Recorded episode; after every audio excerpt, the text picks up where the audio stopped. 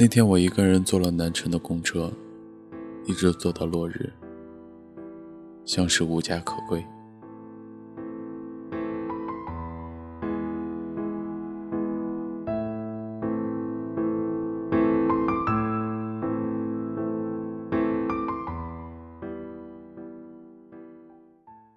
许多时候，我们并不知晓我们前进的方向，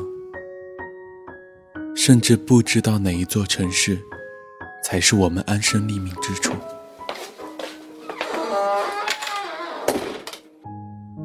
在这座城市，每一处也都有适合他的群体，永远都有属于他的生活。我们每天。总是在看着别人的星星，却也独自承受着那份落寞。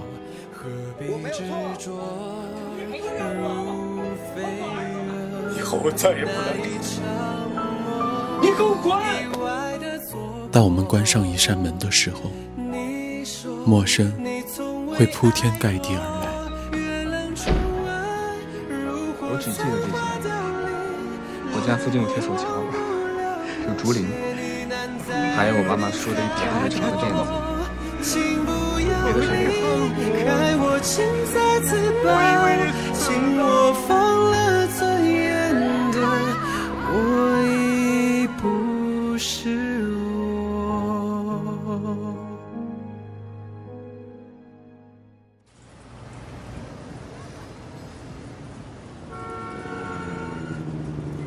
关于城市的诸多故事，我们。只是过客，不是见证。这里是城市陌生人，我是以沫。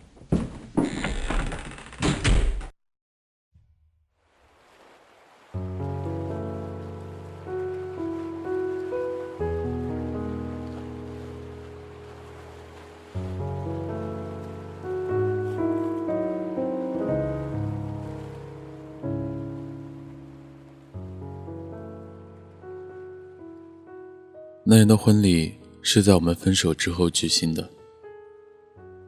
那人其实是个性子冷淡的人，只要不是自己关心的人，几乎就可以视而不见。对路边的乞丐、受伤的孩子和老妇孺，也没有多余的爱心。那人不喜欢短信，有时也只是偶尔来电话，匆匆的打来，匆匆的挂了。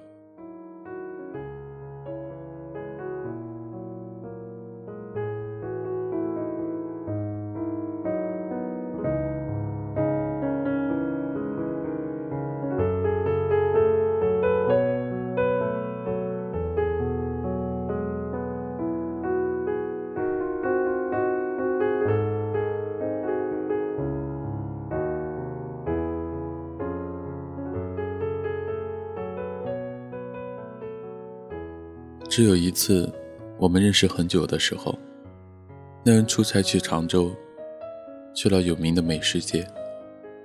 我在南京突然收到那人的短信，短短的几句话，没有说我想你这样的话。那人短信写道：“我一个人在这里出差，在美食街这里看见有家生煎包，队伍蛮长的，生意似乎不错。”一如既往的平淡语气，只是我极喜欢吃生煎包这件事情，大概全世界只有那人知道。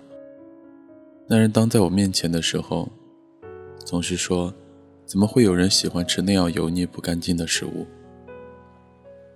可到底，在异地的街头，看见生煎包的那人，终于把我放进心里了。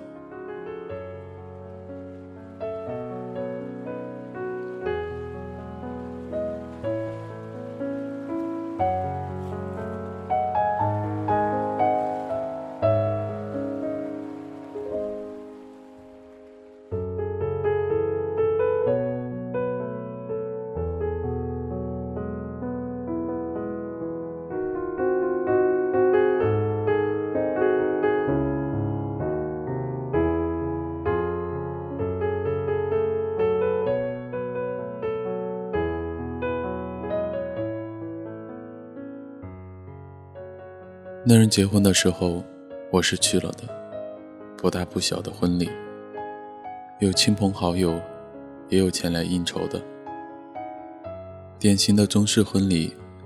那人和伴侣看起来格外登对。我穿了之前就买好的燕尾服，好好的整理了一下我的衣服，在出门的时候也格外仔细的整理了头发。不是自己的婚礼。参加那人的婚礼，就愈发的更要谨慎了。走的时候，我又回到了房间，把戴在无名指上的戒指取下，穿了红绳，挂在了脖子上。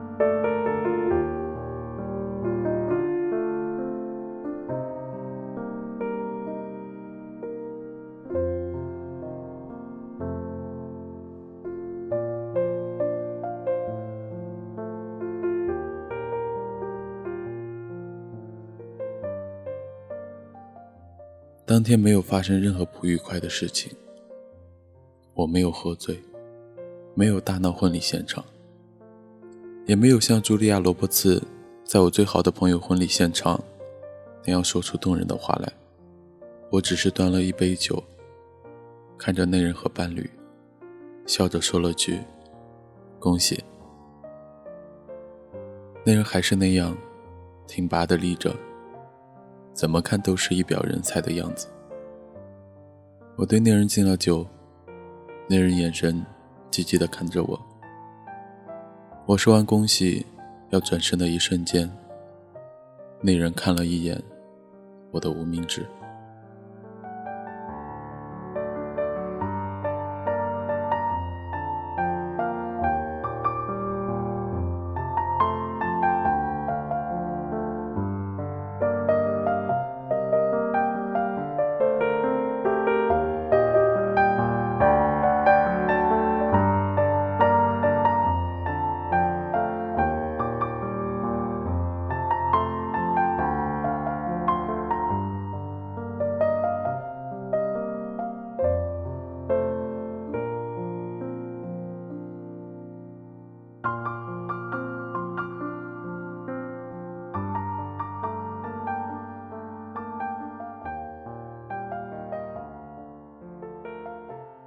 他以前有一个银戒指的，可是现在空荡荡的。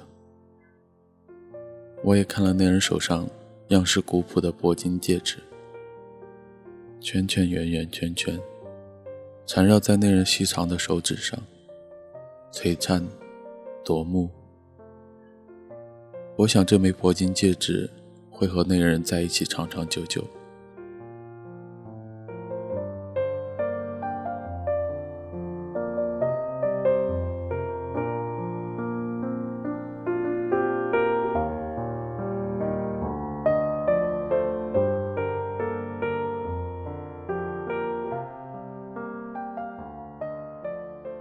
我离开的时候，似乎听见那人淡淡的叹了口气，对我说：“以后若你有空，我们可以出来坐坐的。”我似乎听见了，也似乎没有，我记不太清了。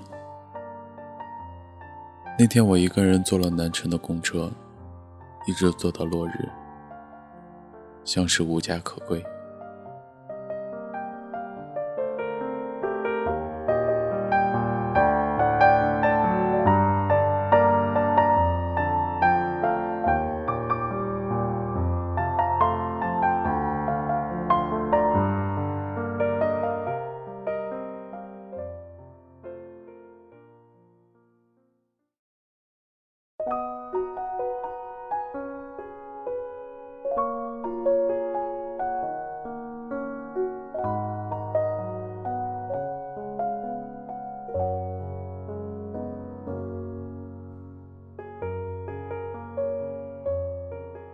回到家，我记得我还是看了《不可抗力》。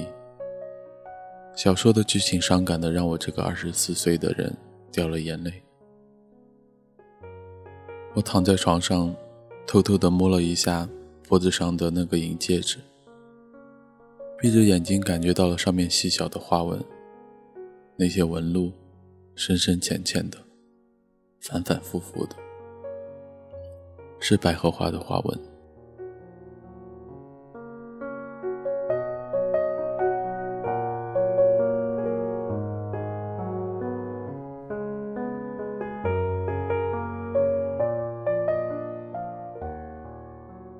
我桌子的右边抽屉里，是放这对银戒的大红色、喜气洋洋的衬盒，金色的垫纸，上面有细小的喜庆字样。现在我脖子上的，只是渺小的、廉价的、样式普通的银戒。